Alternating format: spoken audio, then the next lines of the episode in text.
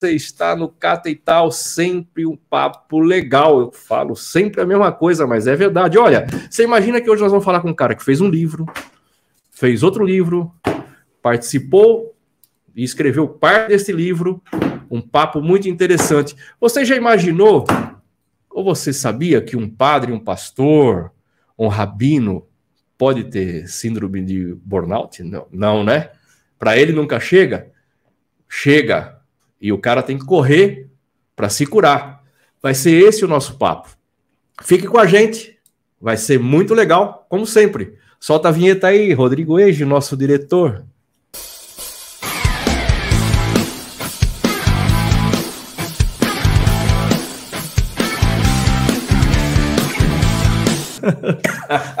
Quem sabe faz ao vivo.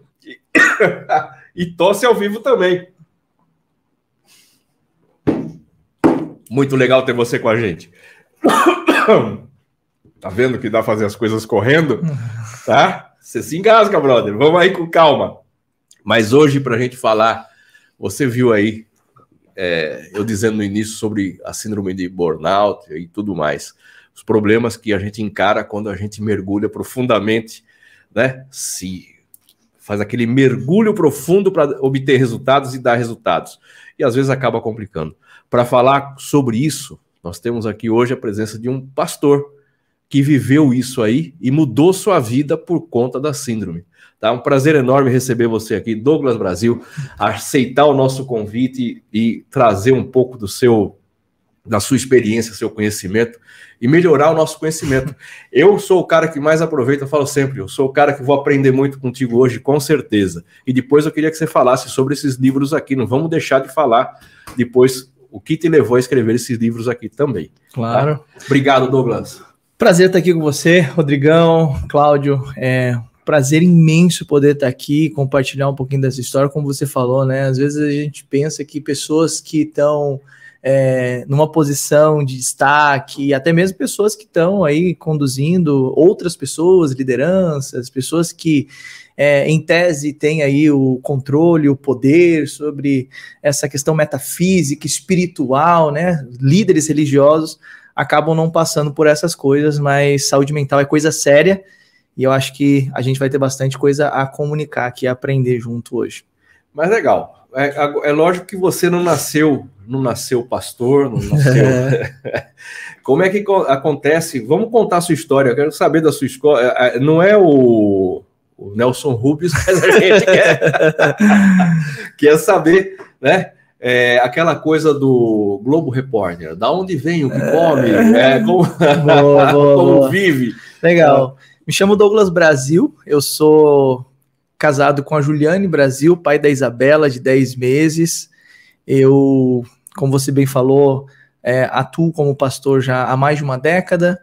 É, recentemente me tornei terapeuta, professor de programação neurolinguística, empresário. Hoje é, tenho uma agência de marketing digital chamada Plataforma Brasil e também um podcast chamado Espiritualmente Podcast, aonde todos esses projetos eles estão diretamente ligados a tudo aquilo que vem para poder contribuir ajudar as pessoas tanto no off quanto no on, ou seja, tanto no digital quanto no físico, né? Esses livros que você mostrou são livros que eu escrevi também é, recentemente, aí dentro de sete anos aproximadamente, foi quando essas coisas todas começaram a fazer muito sentido para mim. É, eu tenho atendido hoje pessoas presencialmente, tenho atendido pessoas também no online hoje como terapeuta, como escritor, palestrante, enfim, todas essas funções elas vieram a acontecer a partir do momento que eu comecei a me conhecer. O processo do autoconhecimento e do desenvolvimento pessoal é extremamente necessário para todas as pessoas, principalmente para a gente que está aí no business, que a gente está no mundo dos negócios, a gente que está exercendo algum tipo de liderança, algum tipo de pressão que a gente recebe por entrega de resultados, por objetivos, metas, enfim. Isso tudo acaba muitas vezes nos sobrecarregando e causando consequências como essa que você mencionou acerca do burnout. Muita gente passa por isso, é um nome hoje que está em alta na internet, saúde mental, burnout. Essas coisas que acontecem na vida das pessoas muitas vezes acontecem justamente porque elas não têm é, a capacidade e a habilidade para conseguir prever esses tipos de coisa que acontece na vida da gente. E muitas vezes isso está muito atrelado à nossa história. Né? Então, eu é, nasci no Rio Grande do Sul, sou filho de uma operária de fábrica e de um mecânico, e a minha jornada começa lá no Rio Grande do Sul, até que muitas coisas vêm acontecendo ao longo da minha trajetória de vida, aprendizados com relação acerca é, do meu pai, acerca da minha mãe, porque todos os nossos antepassados, nossos pais, eles vão construindo a nossa trajetória de vida, né? Então nós somos consequência muitas vezes desse meio, né? Nós temos uma herança genética e uma herança emocional dos nossos pais. E eu nasci de uma família simples, eu não, não tive é, nada de muito extraordinário. Meu pai, ele mecânico, perdeu o pai dele ainda cedo, aos seis anos de idade. Minha mãe morava na roça, né? Veio da roça para a capital para trabalhar. Ambos não conseguiram terminar os estudos, então tiveram o básico do básico dos estudos. É, meu pai sempre tentou dar certo na vida, nunca conseguiu, né? É, meu pai se esforçava ao máximo para empreender como empreendedor, profissional autônomo, mas não deu muito certo na carreira. É, minha mãe sempre trabalhando muito como operária de fábrica, trabalhou anos numa empresa como operária de fábrica. Então, eu venho de uma família onde eu entendi que eu teria que batalhar, dar duro, que a vida era difícil, que não era tão simples assim conquistar as coisas, realizar as coisas. Meus pais davam muito valor para o estudo, principalmente meu pai, falava: olha, se você não estudar, você não vai ser ninguém na vida e por incrível que pareça, eu não, não fui aquele que se deteve muito aos estudos como a base para a realização pessoal e profissional. Eu fui entendendo que não era por aí o caminho, que o caminho era mais sobre mim do que sobre métodos de ensino, mas era sobre mim. E ao longo da vida, é, eu fui buscando acertar. Mas, entre tentativas e erros, muitos caminhos me levaram a, no final das contas, encontrar uma possibilidade de cumprir o meu propósito de vida já depois na fase adulta, quando eu entendi que eu deveria fazer alguma coisa pelas pessoas, porque eu venho de uma família onde a minha família ela sofreu muito por falta de conhecimento. E existe um texto bíblico que diz, lá no texto de Oséias 4:6, o meu povo sofre porque falta conhecimento. A falta de conhecimento hoje tem limitado muitas pessoas de obterem resultados melhores de vida. É, quando a gente fala sobre conhecimento, a gente não está falando sobre escolarização, a gente não está falando sobre aquilo que é ensinado pelo MEC nas escolas, né? a gente está falando sobre, de fato, a educação que vem por meio da autodescoberta, quando você descobre sobre si mesmo, quando você descobre sobre o outro. Sun Tzu tem uma frase que eu acho formidável, ele diz assim, quem conhece a si mesmo é poderoso, e quem conhece a si mesmo e ao outro é invencível. A nossa invencibilidade, a nossa invencibilidade, ela vem a partir do momento que a gente começa a se descobrir. Porque essa, essa descoberta sobre mim me fez descobrir algo que é muito maior do que eu, que é o próprio Deus. Então foi aonde é, diante de muitos erros, muitos problemas. Eu fui um jovem que teve bastante dificuldade ao longo da nossa trajetória de vida, na minha educação. Então, eu dei muito trabalho para os meus pais, e os motivos por conta disso são vários, mas isso me levou a, a não conseguir me realizar profissionalmente, nos estudos, na vida sentimental. Então eu era um jovem de aproximadamente 20 anos de idade que não estava seguindo um, o curso normal da vida de jovens que estudam, que trabalham, que têm um relacionamento, não. Eu vinha de uma relação bem conturbada familiar por conta de várias questões é, acerca do meu pai, da minha mãe, é, e isso acabou causando vários traumas em mim. Quando então, aos 20 anos de idade, eu tive a oportunidade de, de, de ir até uma igreja e participar daquele, daquele, daquela situação de culto, onde eu vi lá naquele momento é, uma oportunidade de mudar de vida.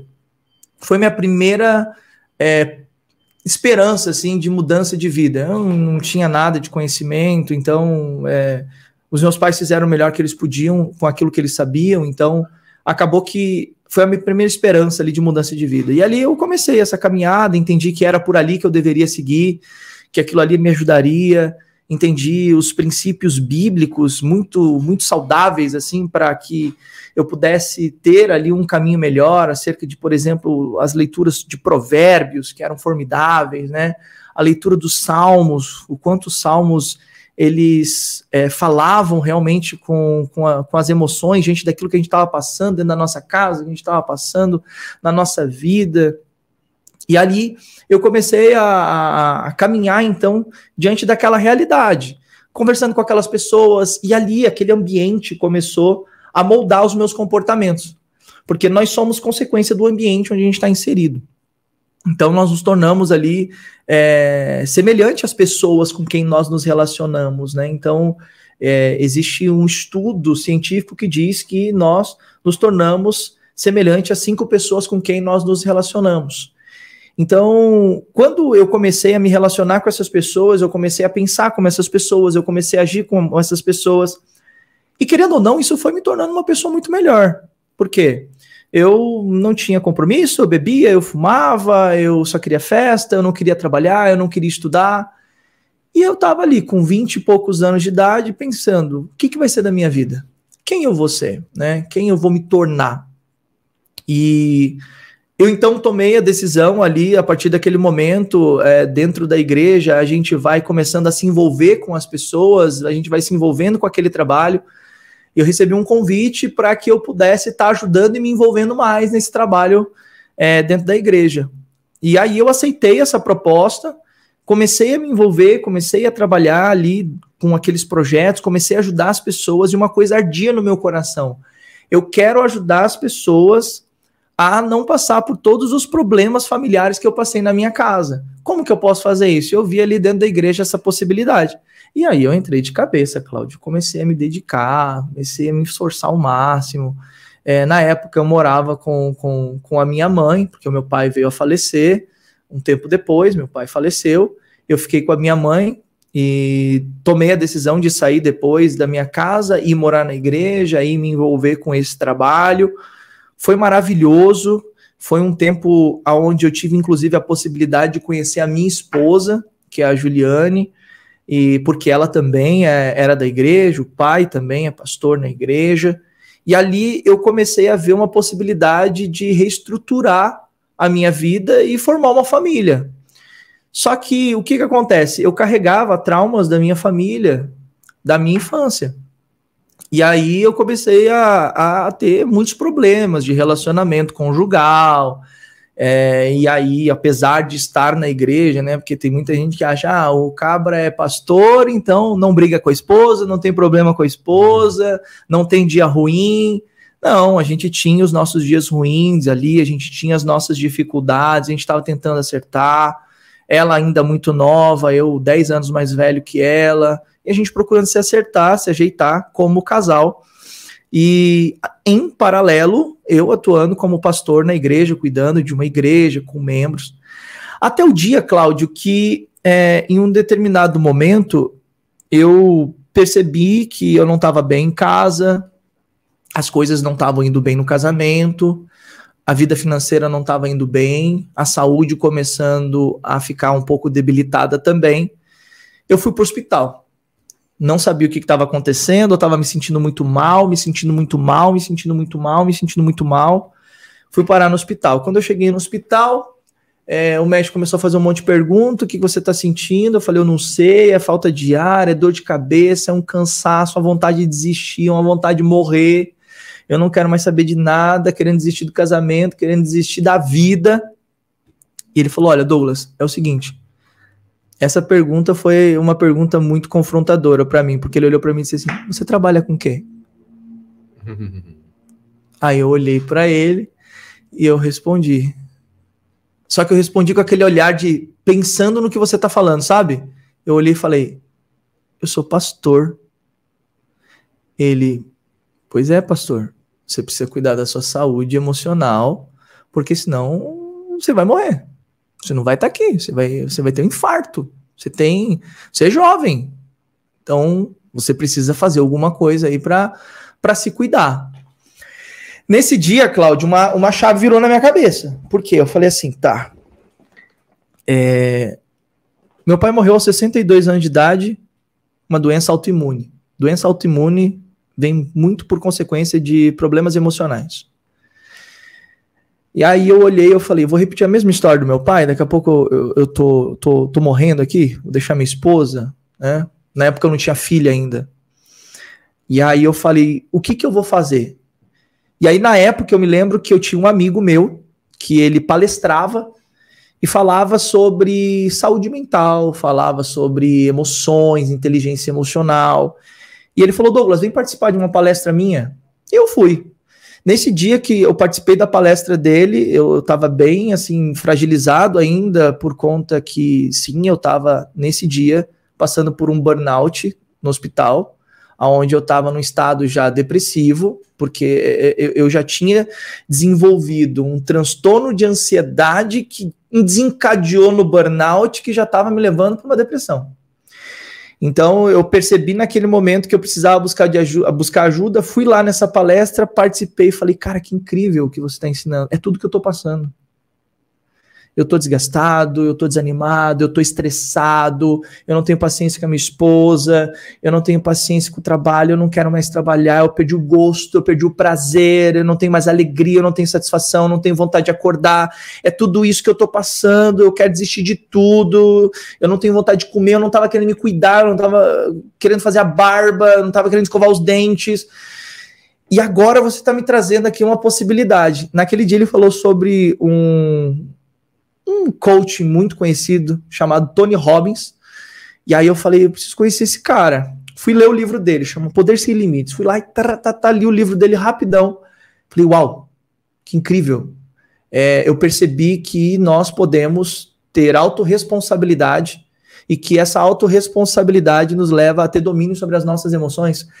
O Tony Robbins me levou ao Daniel Goleman, que é o um dos grandes percussores aí, desencadeadores aí da inteligência emocional no Brasil.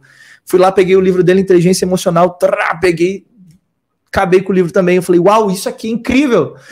Conheci a programação neurolinguística, Dr. Daniel, do, do, Dr. Richard Bander, John Grinder.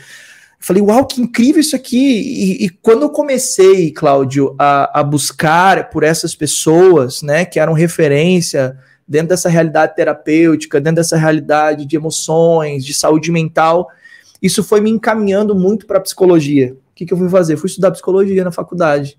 Fui estudar psicologia na Unip. Comecei a estudar psicologia, eu falei, que coisa incrível! Achei. E, e, aí eu comecei ali a me dedicar mais e mais e mais. Eu percebi que a psicologia ela se aplicava em relacionamento, se aplicava em trabalho, se aplicava no dia a dia, se aplicava na religião, se aplicava em tudo e que a psicologia ela é muito, muito, muito funcional, apesar dela ter aí seus 70 anos, mas ela é extremamente atual, assim, é, na vida de muitas pessoas hoje que são inclusive religiosos, que são líderes, eles eles sabem disso, mas eles não ensinam isso no púlpito. E eu percebia que era isso que eu precisava. Porque eu tinha espiritualidade. Cláudio, eu orava, eu lia a Bíblia, eu jejuava, eu adorava a Deus, eu pregava para as pessoas. Só que o Douglas não estava bem. E aí o que, que eu percebi? Que nesse momento eu precisava cuidar de mim. Porque se eu não cuidasse de mim, eu não ia conseguir cuidar de ninguém. Pensa, nós somos um ser trino: corpo, alma e espírito. Então, o meu corpo é o que eu preciso aqui nessa terra para cumprir o meu propósito. Mas o que conduz o meu corpo aqui é a minha hum. alma, a minha saúde emocional. Se a minha mente não está bem, o meu corpo não está bem. Meu pai, grande filósofo, dizia: se, se a mente não pensa, o corpo padece. E eu falava, tá, é, é um ditado popular que faz muito sentido. Sim. Porque quando a gente não consegue compreender os nossos pensamentos, a gente não consegue prever os nossos comportamentos, portanto, a gente tem resultados que são bons ou ruins na vida. E a gente, a gente vive muito no piloto automático, Cláudio. Muito no piloto automático. Se eu perguntar para você agora, Cláudio, qual é a parte do seu corpo que você começa a lavar no seu banho? Você vai saber me dizer? Não, porque você nem pensa mais. Você entra no chuveiro, Às vezes você nem sabe se você lavou o cabelo, já, já, já saiu com aquela sensação. Será que eu lavei o cabelo hoje? Será que eu coloquei shampoo no cabelo? O pior Será é que eu me sair, sabuei? sair com shampoo na cabeça. Saiu com shampoo na Aí é pior. Aí, pior, aí, é- aí, é- aí, Posso até falar. aí É complica. complicado. É. Mas o que acontece? É, a gente vive muito no piloto automático e a gente repete muito padrões. E essas coisas começaram a fazer muito sentido para mim a partir de então. Então, dentro da, da, da faculdade, eu comecei a ver que existiam muitos alunos que estavam dentro da faculdade, que eles não estavam indo para a faculdade para aprender. Mas eles estavam indo para a faculdade assim como eu, para se tratar, como se a faculdade fosse o meio de, "Ó, você vai tratar suas emoções. Não, na verdade, você vai para lá para aprender como ajudar as pessoas. A minha iniciativa de ir para lá foi para me conhecer, para me entender. E ali eu descobri que eu poderia ajudar as pessoas. Foi então que a partir dali eu comecei a atuar como terapeuta. Então eu comecei a atuar como terapeuta e ajudar pessoas que estavam na mesma condição que eu: burnout, ansiedade, depressão, estresse, transtornos. E aí o que, que aconteceu? Eu comecei a me envolver bastante com a parte de programação neurolinguística e fui buscar as formações para que eu pudesse dar aula. Comecei a dar aula de programação neurolinguística, que nada mais é do que você compreender seus pensamentos e as programações que existem na sua cabeça para que você possa melhorar a sua comunicação. Ou seja, entender a sua cabeça de uma forma mais objetiva. Comecei a dar aula, comecei a atender como terapeuta, e ali eu percebi, Cláudio, que é, ali no, no, no dia a dia, atendendo as pessoas em consultório, conversando com as pessoas particularmente, individualmente, eu poderia fazer com que isso se, se, se, se, ampliasse. E nesse período, a gente teve aí, depois de um tempo, aquele processo de lockdown, né? Onde tudo fechou. E eu tava nessa fase, né? Então eu falei, nossa, e agora? Como é que eu vou continuar ajudando as pessoas, né? Então é, eu não tinha muita experiência com o digital ainda. E eu falei, vamos pro digital. Eu tinha algumas pessoas ali que, que me ajudavam, os meninos que trabalhavam comigo. Eu falei, gente, vamos, vocês me ajudam? Vamos ajudar as pessoas. E aí, nesse período, foi quando surgiu esse livro aqui, ó. 40 dias para mudar a sua vida. Por quê? É, dentro de um conceito de mudança de hábito, existe um conceito que diz que em 40 dias você pode mudar um hábito. As pessoas estavam num processo de ansiedade, estresse tão grande onde a Organização Mundial da Saúde falou que o número saltou é, quase que o dobro de pessoas com transtornos mentais durante o período da, da pandemia. Então a gente ouve, a gente ouve as histórias aí que agressões físicas, divórcio, uh, crises de ansiedade, síndrome de pan, do pânico, e as pessoas sofrendo dentro das suas casas. E aí foi quando a gente foi para a internet, eu peguei o meu celular, comecei a abrir live e comecei a falar com as pessoas.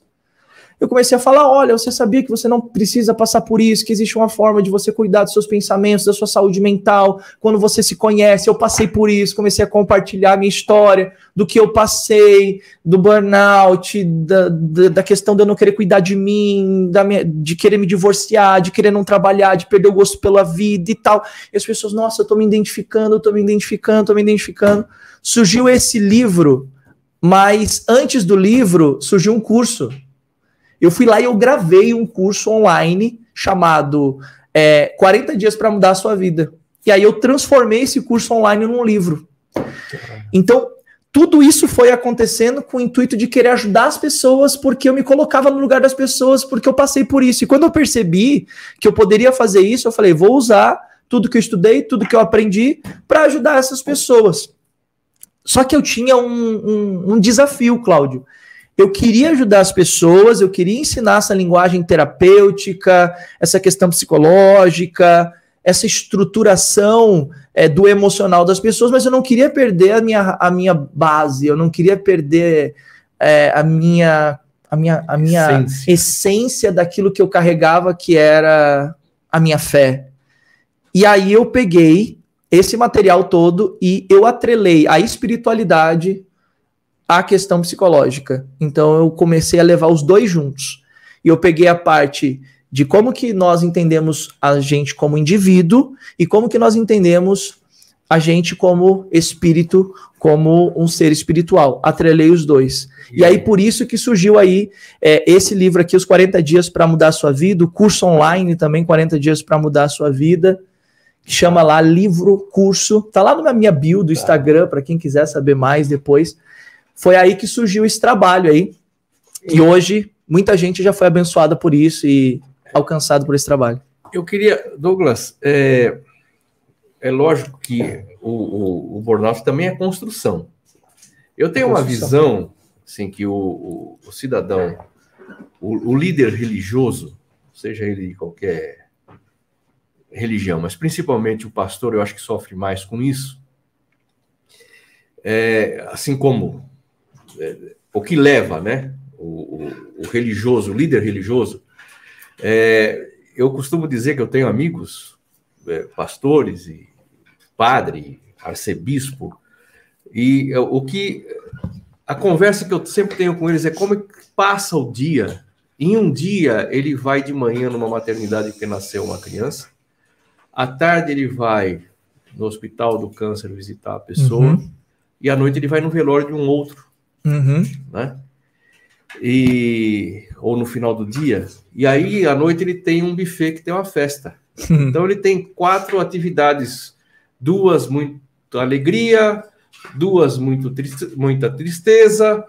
Ele tem que levar esperança para um e dançar na festa com o outro e chorar com aquele que morreu, né? Isso tudo num período não mais do que 18 horas, 16 horas, 18 horas. Essa variação, né? essa entrada na vida alheia, porque você pensa assim, como você disse, você foi para dentro da igreja e começou a viver aquela comunidade. Então, você passa a compartilhar as alegrias e as tristezas, mas de forma direta. Uhum. Né? É um detonador para a doença. Sim, a gente chama isso de gatilho emocional. O que, que é um gatilho emocional? É quando você tem é, um estímulo de um acontecimento externo que vai influenciar você internamente.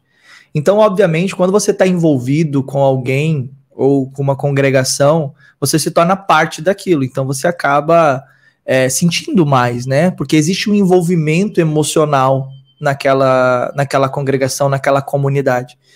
O que que, agora falando como alguém que já lida com isso há muito tempo, o que que nós, como líderes religiosos e terapeutas, fazemos? Eu estou falando por mim, provavelmente posso estar falando por algum deles, mas eu estou falando por mim. O que nós fazemos para que a gente possa evitar que isso se torne um desgaste para nós? É muito simples. É, existe um texto bíblico que diz: é melhor ir no lugar onde há luto do que aonde há festa, porque quando há luto, há uma reflexão sobre a nossa vida finita aqui na Terra. Nós entendemos que somos finitos. E, a fini e, e, uma vida finita permite que você entenda que você não é uh, alguém que vai durar para sempre aqui. Então, você consegue, a partir desse momento, entender que você precisa ser mais grato, que você precisa ser mais intenso, que você precisa ser mais desapegado de certas coisas nós cristãos entendemos acerca da, é, acerca da espiritualidade como algo que faz com que nós venhamos desenvolver algo que permite que seja como um mecanismo de defesa para gente, que é o quê? A oração. Todas as vezes que nós lidamos com situações difíceis, complicadas, onde nós não percebemos, nós percebemos que somos limitados como ser humano, a gente recorre ao recurso da oração para que a gente possa entregar para Deus aquilo que não é nosso. Existe um texto bíblico em 1 Pedro 5,7 que diz: lançando sobre ele todas as vossas ansiedades, porque ele tem cuidado de vós.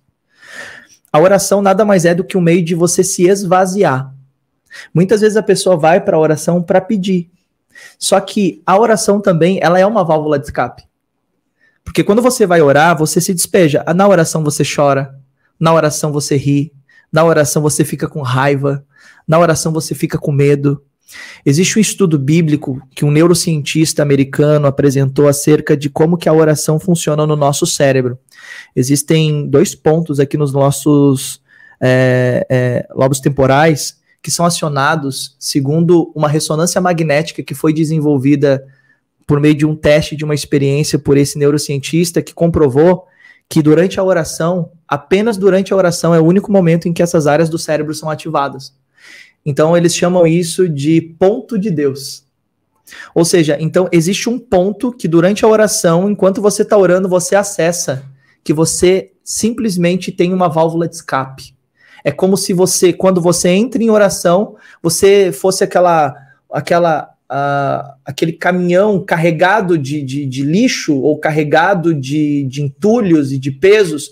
Você levantasse assim aquela caçamba, descarregasse tudo e aí aquela caçamba baixasse você continuasse a sua jornada.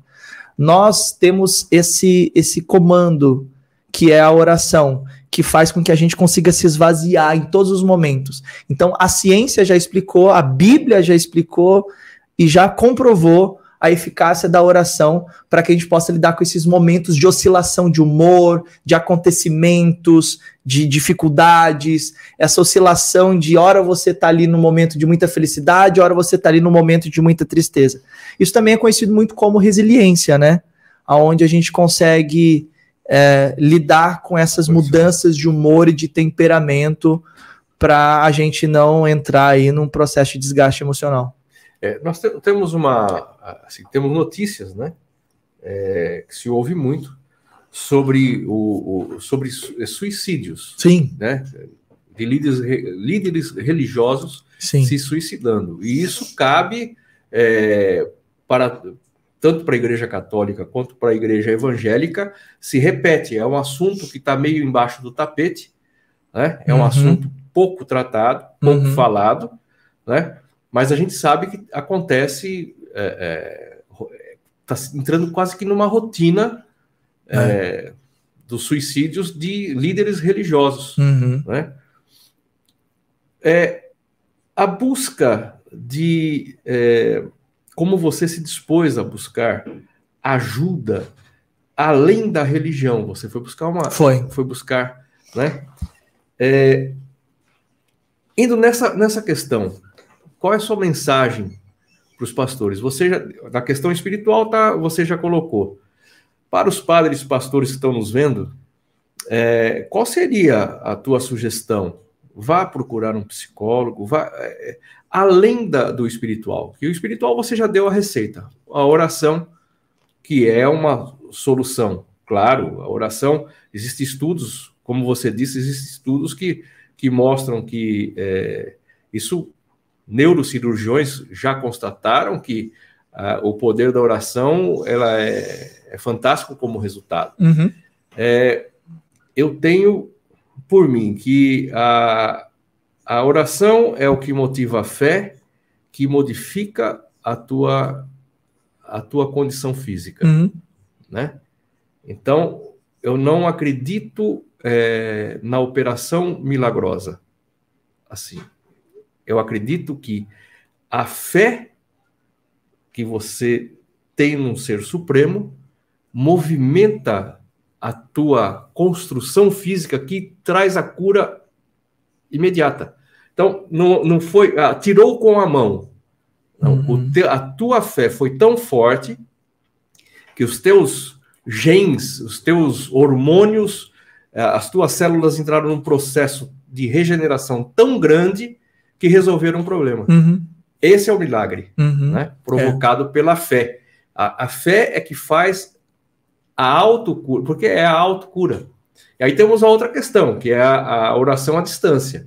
Uhum. Né? Como o cara pode estar na UTI e alguém orando para ele lá fora uhum. e resolve o problema dele aqui? Uhum. É muito louco.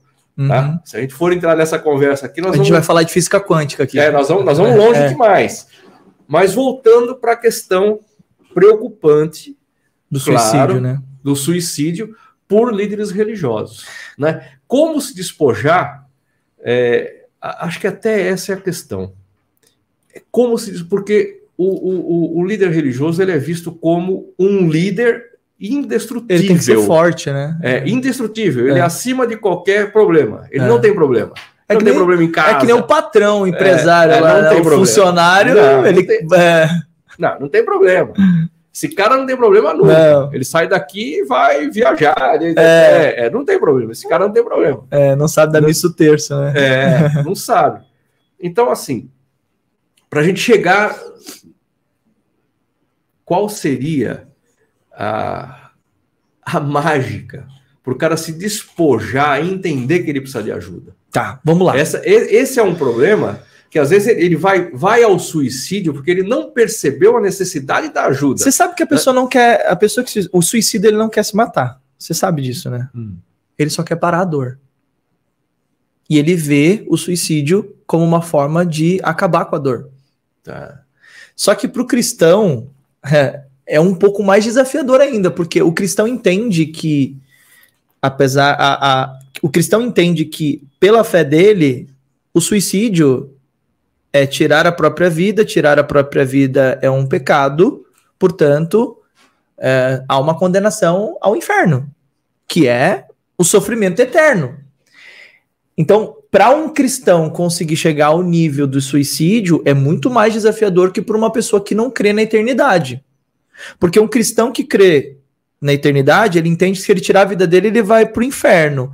Então o que acontece é que para ele tomar essa decisão, ele tem que aceitar essa condição de, tá bom, não, tô, não tem problema, eu, eu vou pro inferno, vou sofrer mais Quer ainda. Dizer, ele, ele, extrapolou qualquer possibilidade. É, ele tá no limite, tá no de, limite fato. de, ele fato. realmente tá no limite. Então, para um cristão, eu digo. Agora, para uma pessoa que não tem é, uma, uma fé cristã, essa pessoa, ela entende que, de fato, aquilo ali é o fim da dor. Por isso que ela quer tirar a vida dela. Então, assim, é, como você mesmo mencionou, buscar ajuda é fundamental. Agora, dentro de uma questão religiosa, existe o ego. Né? O que, que é o ego? O ego é aquele cara que vai dizer assim: o que, que as pessoas vão pensar de você? Como que você vai fazer isso? O que, que a sua mulher vai pensar? O que, que seus filhos vão pensar? O que, que a congregação vai pensar? O que, que os seus seguidores vão pensar? O que, que as pessoas vão dizer? Então, existe a necessidade do desprendimento da necessidade de aprovação e do, da crítica. Então, ah, o que, que as pessoas vão pensar, o que, que as pessoas vão dizer. Não me interessa. Não. Esse é o ponto. Então, ah, não me importa o que, que as pessoas vão dizer, não me importa o que as pessoas vão pensar. Nesse momento, existe a necessidade de você ser um pouco egoísta, né? No sentido bom da palavra, da não no sentido mal. Né? É. Porque pensa, se você tá ali, existe uma técnica de salvamento entre os salva-vidas, não sei se isso é realmente algo utilizado entre eles, mas eu já ouvi várias histórias acerca disso. Que quando uma pessoa está se afogando, é, um salva-vidas, quando ele não tem uma boia, ele não pode se aproximar da pessoa, porque senão a pessoa vai se apoiar nele e vai afogar ele e vai se afogar. Então a técnica é que essa pessoa precisa ficar desacordada. Então ele vai lá e dá um sossega-leão na pessoa de alguma maneira para desacordar ela. Dá um soco dá, nela para desacordar ela. Dá uma gravata. Dá uma gra... Faz alguma coisa para desacordar ela para que daí ele consiga tirar ela da água, porque senão ela vai se apoiar nele no, no desespero e vai afogar ele também. Então, assim, a questão é muito simples, Cláudio. Como que eu vou conseguir salvar alguém se eu não estou conseguindo salvar a mim mesmo? Como que eu vou manter alguém vivo se eu não estou conseguindo me manter vivo? Como que um doente vai curar outro doente? A gente precisa estar tá bem. Então, é necessário que a pessoa entre num nível de consciência, que foi o que aconteceu comigo. Eu entrei num nível de consciência. Eu falei, tá, eu não tô bem, eu não consigo cuidar da minha esposa, eu não consigo cuidar da minha família, eu não consigo cuidar da minha congregação, eu não tô conseguindo cuidar de ninguém, como é que como é que vai ser daqui para frente? Então, as pessoas elas vão querendo resistir, sabe? Então, o ego vai fazendo a gente resistir, vai fazendo a gente resistir. E é como uma areia movediça, onde você vai se mexendo e você vai afundando cada vez mais. Então, levantar a mão e pedir ajuda permite que você traga expectativas e oportunidades de soluções e salvações para você e, e para o propósito que você carrega junto com você. Tem um texto bíblico de Jeremias, capítulo 3, versículo 15, que diz assim: Vos darei pastores segundo o meu coração, cheios de inteligência e de ciência. Então, a gente tem que sim ser espiritual, eu entendo da necessidade da espiritualidade, porque isso é transcendental, isso vai além do homem, vai além da alma, mas a gente não pode negligenciar a alma, a gente não pode negligenciar o cuidado com a gente mesmo.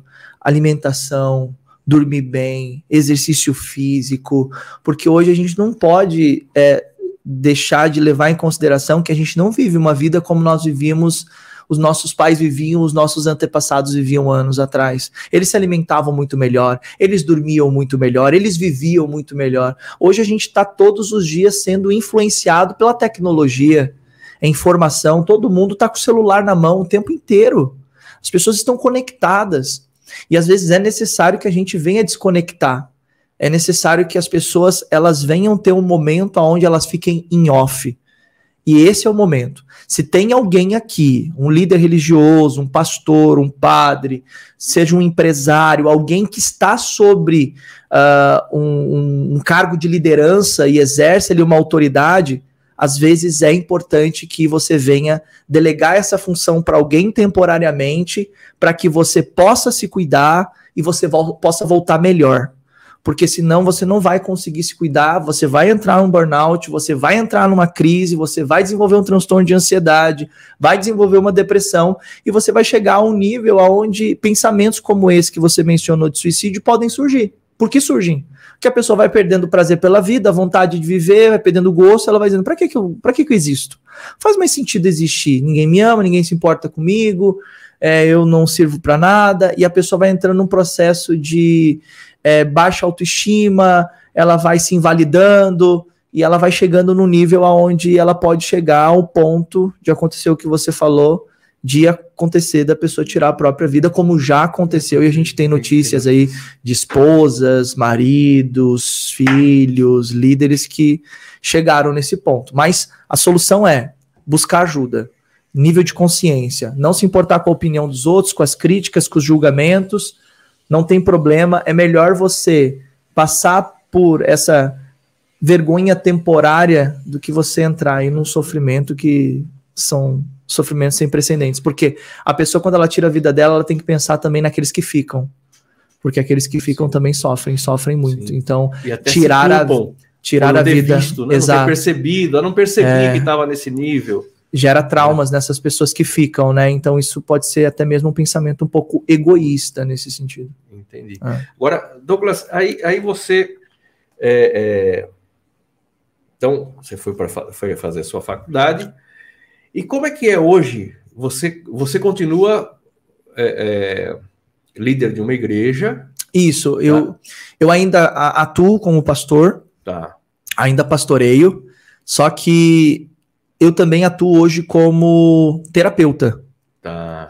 Então, foi muito bacana, porque a partir do momento que surgiu esse livro aqui, Os 40 Dias para Mudar a Sua Vida, e eu peguei gosto pela internet, veio esse outro aqui também, que é as 31 Verdades uh, do Homem Mais Rico da História. Esse, esse, daí eu li, eu li aqui a contracapa ali, é, falando de Salomão ali, o cara, exato, o cara era bom, hein, bicho? É, com base nos 31 provérbios lá de Salomão aonde eu comecei a pegar um pouquinho da veia empreendedora.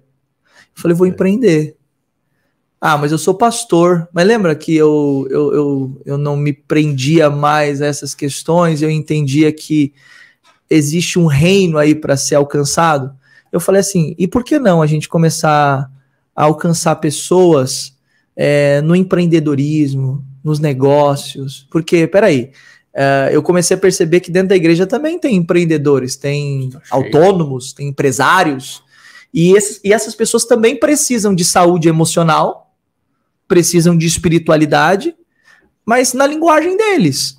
Então, eu percebi que eu poderia ajudar essas pessoas de alguma maneira, trazendo essas verdades, que, claro, obviamente não é diretamente só para empreendedores, empresários, esse material, mas também para qualquer pessoa que tenha o desejo é, de ser um bom profissional, a qualquer pessoa que, que, que tenha o desejo de conseguir tocar bem os seus relacionamentos, porque é muito voltado também para relacionamento. Então eu trago experiências práticas no dia a dia sobre como melhorar relacionamento, carreira, profissão, sobre como você administrar melhor o seu dinheiro, porque foi a partir daqui que eu comecei a entender que eu poderia me tornar um empresário, que eu poderia me tornar um investidor, com base na Bíblia. Com base na Bíblia. Então eu comecei a ver, eu falei, tá, mas espera aí, é, pô, Quer dizer, a Bíblia também ensina ensina a, a investir, negócio. ensina a fazer negócio, ensina a empreender, ensina a trabalhar. E eu falei, uau, que incrível! Eu falei, vamos fazer alguma coisa? Vamos. Então, como eu já estava na internet, eu comecei a, a fazer esse trabalho na internet. Obviamente, esse daqui não surgiu um curso, mas surgiu um livro. E eu tomei a decisão, então, de empreender. Foi aonde eu abri a Plataforma Brasil comecei um trabalho, um projeto de uma agência de marketing digital, juntei os meninos que trabalhavam comigo, falei, vamos, vamos fazer? Vamos. Começamos o trabalho, surgiu essa empresa, hoje a gente já tem várias pessoas que nós posicionamos é, no marketing digital, ali na internet, tornamos essas pessoas influentes na internet, divulgamos o curso online dessas pessoas, vendemos o curso online delas, ajudamos essas pessoas a levar a mensagem delas através do digital, assim como foi comigo, através do meu curso. Agora a gente faz com outras pessoas. A gente, a gente decidiu expandir isso para outras pessoas também, ajudando outras pessoas. Multiplicar a felicidade. Exatamente. Decidimos multiplicar, multiplicamos começamos esse trabalho. Em paralelo a esse trabalho, veio existir o Espiritualmente Podcast. O Espiritualmente Podcast foi muito bacana, Cláudio, porque a gente queria atrelar essa parte de essa parte terapêutica, essa parte terapêutica e essa parte espiritual. Então, uh, o Espiritualmente Podcast ele veio com a proposta de levar educação e espiritualidade para as pessoas. E aí a gente leva inteligência emocional, a gente leva convidados lá, convidados que são pessoas que hoje estão é, no meio gospel e não, mas são cristãos e que são médicos, são terapeutas, psicólogos, psiquiatras, influencers, atores, atrizes, pessoas que tiveram ali um momento de encontro com Deus e através das suas vidas hoje têm compartilhado esse conteúdo na internet, pessoas extremamente famosas. E isso foi muito legal e deu tão certo, tão certo, que hoje a gente já tem lá uma audiência de mais de 2 milhões de pessoas que passam pelo nosso canal. É, a gente está produzindo conteúdos constantemente lá, levando convidados extraordinários lá. E eu sou o apresentador desse programa. E assim como você, eu sento e eu ouço, eu aprendo com cada pessoa. E a gente pode ali estar tá compartilhando experiências de vida, inteligência, conhecimento, educação, transformação de vida e como isso tem ajudado. A gente tem tido tantos feedbacks lá no canal, pessoas falando: olha, minha vida mudou, eu não perco um, olha que maravilhoso, esse convidado aqui mudou minha vida, esse conteúdo transformou minha vida. E aí o que aconteceu? Eu comecei a perceber, eu falei: uau, isso aqui tá ganhando uma proporção. E eu percebi que aquilo ali era um business. Eu percebi que aquilo ali era também uma empresa, uma coisa que estava surgindo. Sim. E eu comecei a estruturar tanto a plataforma Brasil quanto espiritualmente podcast e acabei me tornando um empresário no, no ramo aí de, de marketing digital, de infoentretenimento, é, atuando como pastor, atuando como terapeuta, são tantas coisas que a gente não consegue encaixar, sabe? Eu sei que é muito mais fácil quando a pessoa diz assim: o que, você é? Ah, você é um médico, terapeuta e você cuida de pessoas com problemas, com disfunções mentais ou. Mas não, não tem como encaixar, sabe? Eu quero ser útil em todas as esferas, eu quero cooperar com as pessoas com o que eu souber, com o que eu puder, com os dons, com os talentos, com as capacidades e habilidades. E hoje isso tem acontecido e tem trazido hoje é, transformação e mudança de vida para muita gente, Cláudio. E agora, como que é a conciliação desse trabalho? Que a igreja, a igreja toma tempo, toma tempo. Ela, é. ela ainda mais se você está na liderança. Né? É. Sua igreja tem quantas pessoas hoje? Hoje a gente está com uma média de 110, 120 pessoas, mais ou menos. Já é um, é, time. É bastante já, gente. Já é, gente. é bastante gente. Para cuidar. Como que a gente concilia isso? Ninguém faz nada sozinho. Tá. É, eu acho que a gestão de pessoas ali ela é fundamental para que todo esse, esse processo aconteça. Então, qualificação de, gente, de pessoas ali para que possa exercer certos cargos de liderança e ajudar a gente, é, dividir o fardo, né? Nem Jesus trabalhou sozinho, né? Ele trabalhou com 12. Então, quer dizer, uh, ter pessoas ali qualificadas, preparar essas pessoas para auxiliar. Eu tenho uma esposa que me ajuda muito também com os processos de casa, porque antes de ser tudo isso, eu também sou esposo, eu também sou marido. Eu não posso falhar em casa, porque nenhum sucesso fora de casa justifica um fracasso dentro de casa. Apesar da gente não ser perfeito, a gente está procurando melhorar sempre, né? Mas é um desafio de fato. Mas o fato de eu ter passado por todas as coisas que eu passei, enfrentar todos os desafios que eu enfrentei, me possibilitou desenvolver essa resiliência, essa capacidade de entender os meus limites. Quando eu tenho que parar, quando eu tenho que me acalmar, quando eu tenho que respirar, quando eu tenho que tirar o pé, quando eu tenho que delegar para alguém. Então, assim, eu percebo que há momentos em que eu vou dar conta de tudo, há momentos em que eu não vou dar conta de tudo, eu vou ter que delegar isso para alguém para me ajudar e me dar o suporte. A síndrome ajudou nessa delegação. Ajudou demais. Eu não sou único, eu posso Ajudou. passar. É, um dos problemas de uma pessoa que desenvolve a síndrome de burnout é ela achar que ela é autossuficiente, né? Que ela vai conseguir fazer tudo sozinha, que ela vai dar conta de tudo sozinha. E ela tem essa cobrança. Isso vem muito por conta do, do passado dela, né? Das raízes paternas, maternas, da educação, da cultura, da formação. Então, sobre personalidade, perfil de comportamento. E eu tinha um perfil de comportamento muito centralizador, né? Ainda tenho, preciso trabalhar isso. E também muito perfeccionista, né? Então é aquela coisa, a pessoa ali ela quer dominar aquela situação, ela quer estar no controle de tudo aquilo ali, ela acha que só ela vai fazer bem feito. E aí vem a conta, né? A conta chega. Sim, É. sim. E, e a- acaba perdendo, eu, eu, eu, eu vejo assim, cara. qu- Quando você se, se joga é, profundamente alguma coisa, é, coisas que, são, que seriam importantes na sua vida pessoal, realizações pessoais, elas acabam ficando, É. acabam se perdendo, não é? É, acaba deixando de realizar coisas que são que seriam é, satisfação pessoal e você não se dá esse direito, né? é, a gente acaba não curtindo a viagem, né? É, cara, você sabe que é, é, caiu a ficha para mim na pandemia sobre isso. Uhum. Pandemia foi um, um momento muito ruim.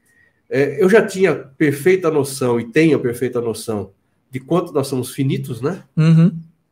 Nós somos, não somos absolutamente nada, e eu costumo dizer que o, o, o evento da minha vida que fez eu mudar foi uma fissura de reto. Eu tive uma fissura de reto Hum. muito séria, tive que fazer duas cirurgias, e foi por ali que eu entendi, cara, o quanto eu não sou nada. Porque, é, é, e eu falo assim, que às vezes as pessoas muito empinadas deveriam passar por isso para entender que é, bastou uma fissura menor do que meio grão de arroz para me tornar ninguém não conseguir andar. Né? Não conseguia andar, tem que andar, no, é, dormir dentro de uma banheira, andar numa cadeira de rodas, não conseguia andar 500, 200, é, que 200, 20 metros de tanta dor, de tomar tanto é, é, é, morfina de parar de funcionar a bexiga por conta da dor.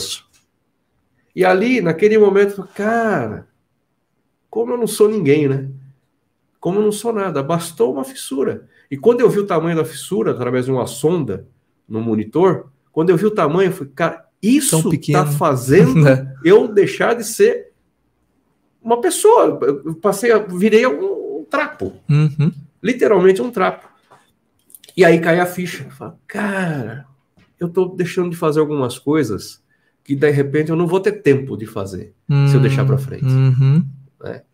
Também essa é uma percepção, análise que traz isso, né? Sim. A análise faz isso, de você. é, é, aqui a gente já está no, no- no- bate-papo sem querer ensinar nada, eu estou passando a- o que eu vivi, né? Claro. O que me fez virar, mudar. Mas isso chave. ensina.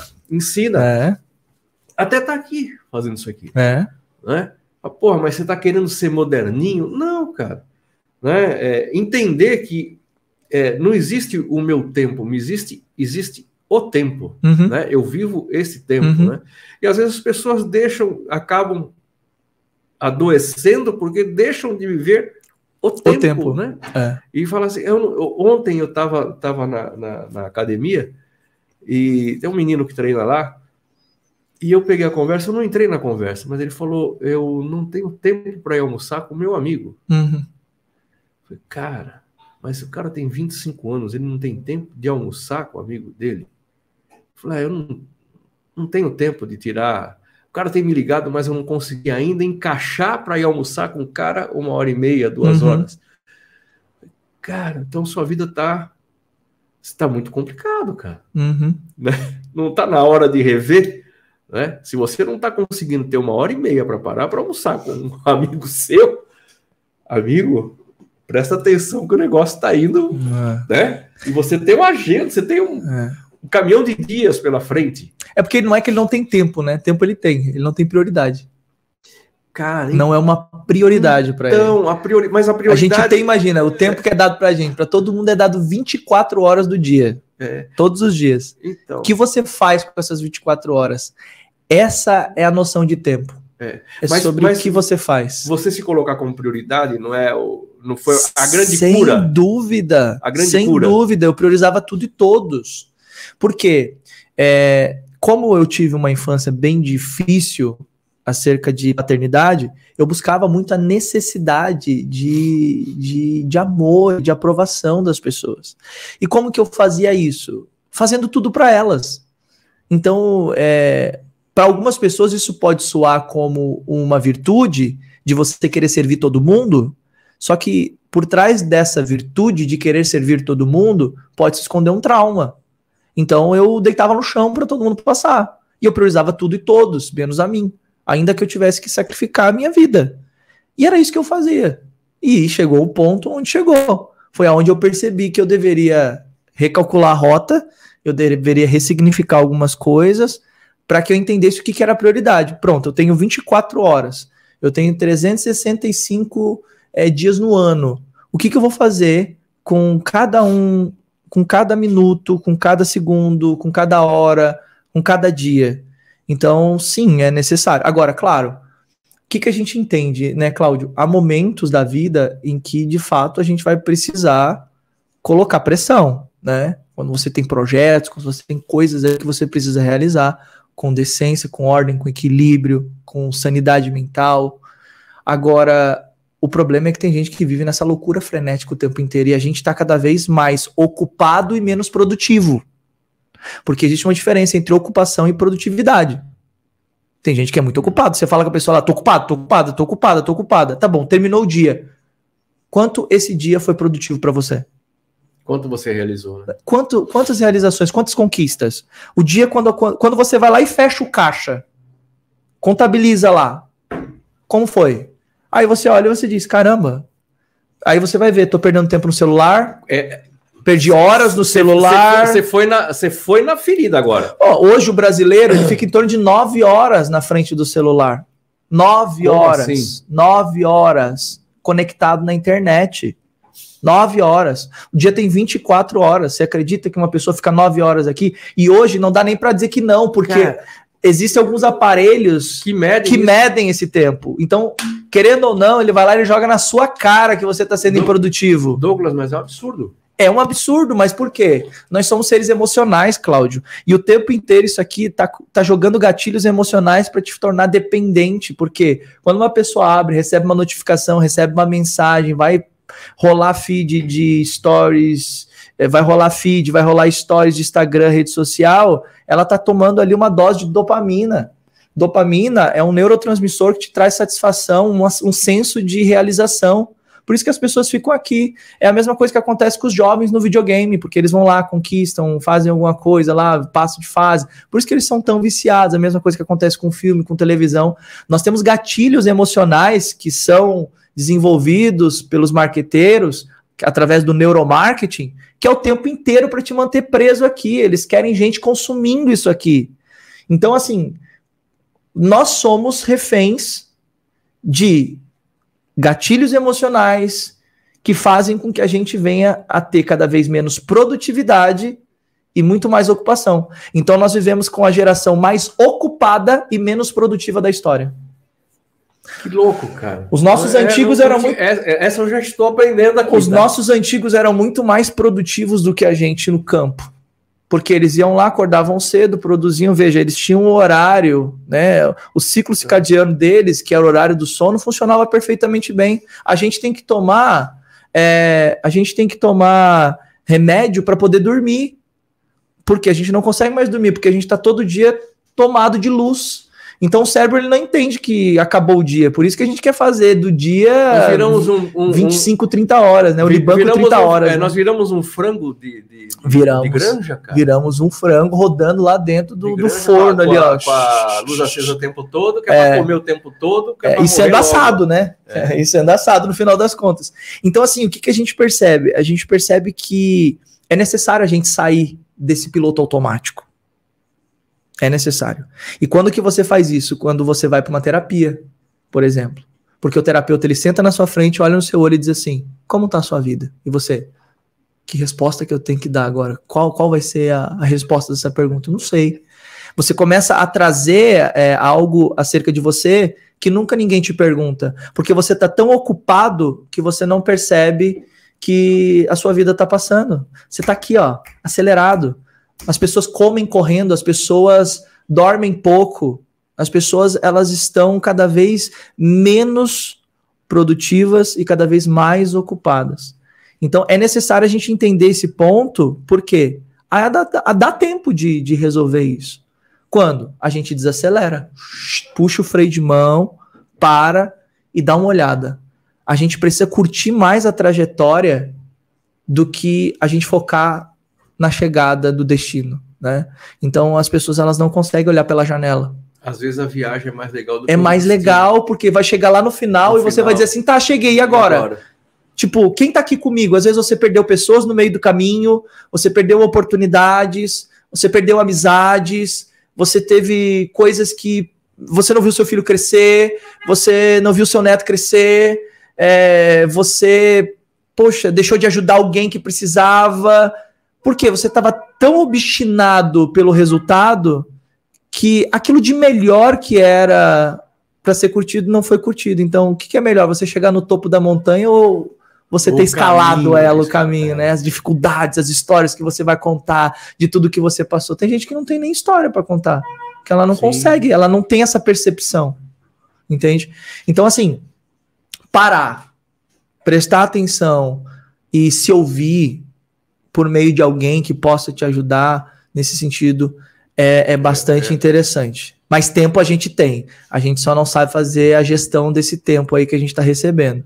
Então é sobre ser mais produtivo e menos ocupado. Tem uma história bíblica muito conhecida que está lá no texto de Lucas, capítulo 10, versículo 35, que é a história de Marta e Maria, onde Jesus está lá na casa é, da Marta e ele entra na casa dela e tem duas mulheres lá, Marta e Maria, elas são irmãs.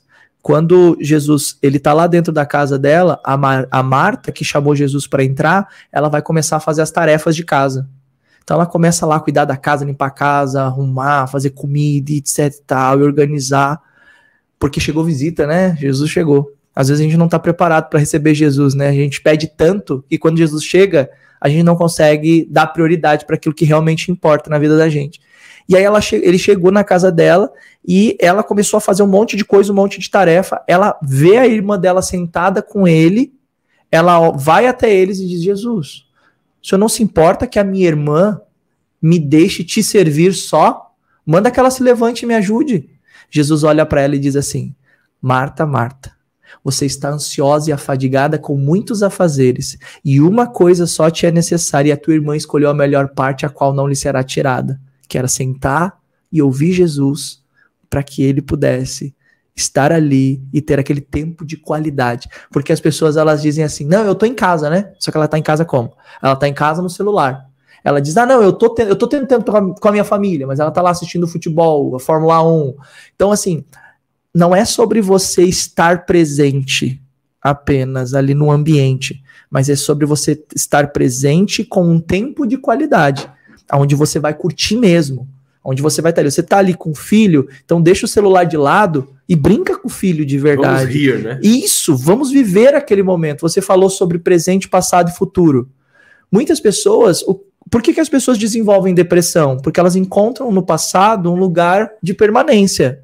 Por que, que as pessoas encontram ansiedade? Porque elas encontram no futuro um lugar de permanência. E nem no passado e nem no futuro são lugares que a gente deve permanecer. Por quê? O que nós temos é o quê? A gente tem o passado? Não, já passou. Não dá para voltar atrás. A gente tem o futuro? Não, é incerto. Não sei nem se eu acordo amanhã vivo. O que, que a gente tem? A gente tem o hoje.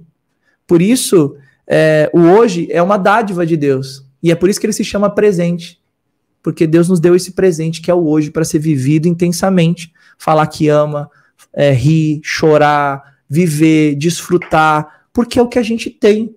O amanhã é incerto. Então, o presente. O ontem é passado. Aprendi mais aprendi mais. O presente, efetivamente, é um presente. É um presente. É um presente de Deus para nós, para gente ser, pra gente viver. Então, poxa, você recebe um presente, você vai jogar o presente de lado? Ah, recebi o presente. Você não está se importando com o que você está recebendo. Não, você recebeu o presente. A ética, né? Ali, a, os bons modos diz o quê? Abre, agradece, né? Então, pô, Deus deu esse presente pra gente. Não, não joga Nos um deu canto. um presente como presente. Abre, curte, viva. desfruta, aproveite, viva isso. Fale para as pessoas que você ama hoje. Fale para as pessoas que elas são importantes para você hoje. Dê presente hoje, abrace hoje, beije hoje, faça hoje, porque o amanhã a gente não, não sabe. sabe. Muito legal. Douglas, nós já estamos aqui há mais de hora, sabia? Eita, cara? passou sério. Você tá brincando. A conversa é muito boa. É, vamos lá. Pessoal, vamos lá, aqui, ó.